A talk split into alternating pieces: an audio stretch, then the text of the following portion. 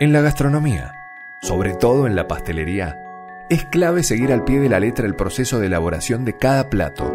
Respetar la receta y las cantidades exactas de los ingredientes es determinante.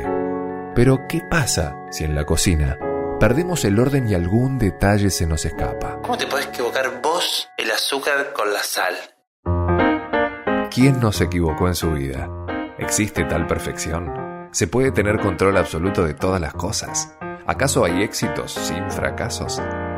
En estos episodios vamos a descubrir y confirmar cómo desde el error se aprende. Ocho personas, ocho historias.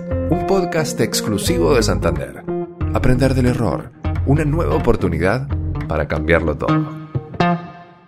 Dicen que en la vida rotular a las personas no es bueno. Distinto es en la cocina y con los ingredientes. Cambiar o confundir alguno puede desatar un verdadero caos. Ahora bien, ¿puede el jurado más querido de los realities de cocina caer en un error tan simple? Pastelero, cocinero, argentino, chef.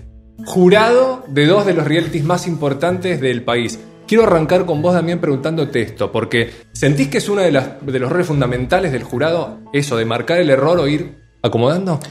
Eh, para mí es como un mix entre marcar el error eh, o, como le decimos nosotros un poco más dulcemente, el área de oportunidad eh, y enmarcarlos en los realities y acompañar para que se consagre como ganador. Más que del lado del juez de, marcar el error de una manera negativa, nosotros tratamos de marcarlo más del lado del aprendizaje, de no volver a repetirlo para, para, que les vaya bien, por supuesto. Y en lo personal, errores también puede ser cocina, puede ser tu vida. Errores, mira, yo te voy a contar algo. Nosotros, yo soy un quemacabeza de rotular. ¿Qué es rotular? Tipo, ponerle la etiqueta que diga azúcar, no sé, el tacho de azúcar, azúcar, el tacho de sal, de sal. A nosotros en con la fecha lo ponemos nosotros en el, en el hotel o en los restaurantes. Y me pasó reiteradas oportunidades. Hay una, una, sal que compro que es muy similar a la textura del azúcar. Muy, similar. Muy, muy similar. Y eh, no me di cuenta. Y me pasó, creo que tres, pero confirmadas dos. Hice un brownie, vinieron amigos a comer. Hice el brownie. Lo calenté, me quedó divino cuando lo cociné todo. Dije, mira qué bien, no me hizo tanto la corteza de arriba. Dije, mmm, qué raro, bueno, no, pasa nada.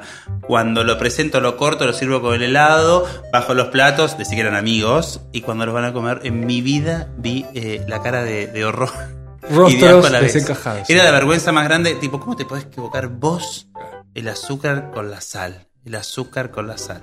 Eh, em, pero, pero me dio el aprendizaje de ahora rotulo todo.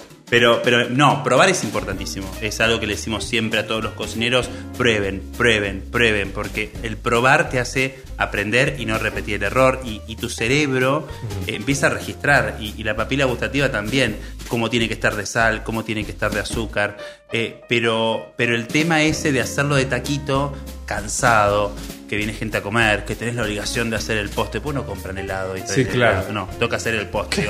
¿Y qué postre? Brownie, brownie, tiramisú. Siempre piden lo mismo. Digo, bueno, el brownie ya de mala gana se lo hice a ellos. Sí, sí, sí. Cansado. Y ahí pasó lo que pasó. Esto del rol de la celebrity, del lugar del tipo conocido, vas viendo, ¿no? La dinámica. ¿Vas marcando el error en el camino? ¿Vas marcando de qué mejor manera? ¿O esperás? Es mejor esperar que el otro se confunda, que el otro se equivoque, que meta la pata y que aprenda solo.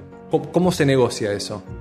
Tengo días. Hay días que hay días que te veo que lo estás haciendo te puedo pegar un grito de la otra punta y el pibe va a quedar aterrado. Y el error en hotelería es un error muy inmediato, porque vos el huésped lo tenés viviendo en un hotel. Entonces, desayuna, almuerza, merienda, cena, duerme, se baña, eh, con gente. Entonces, los errores pueden los errores pueden pasar todo el tiempo. Entonces es complicado.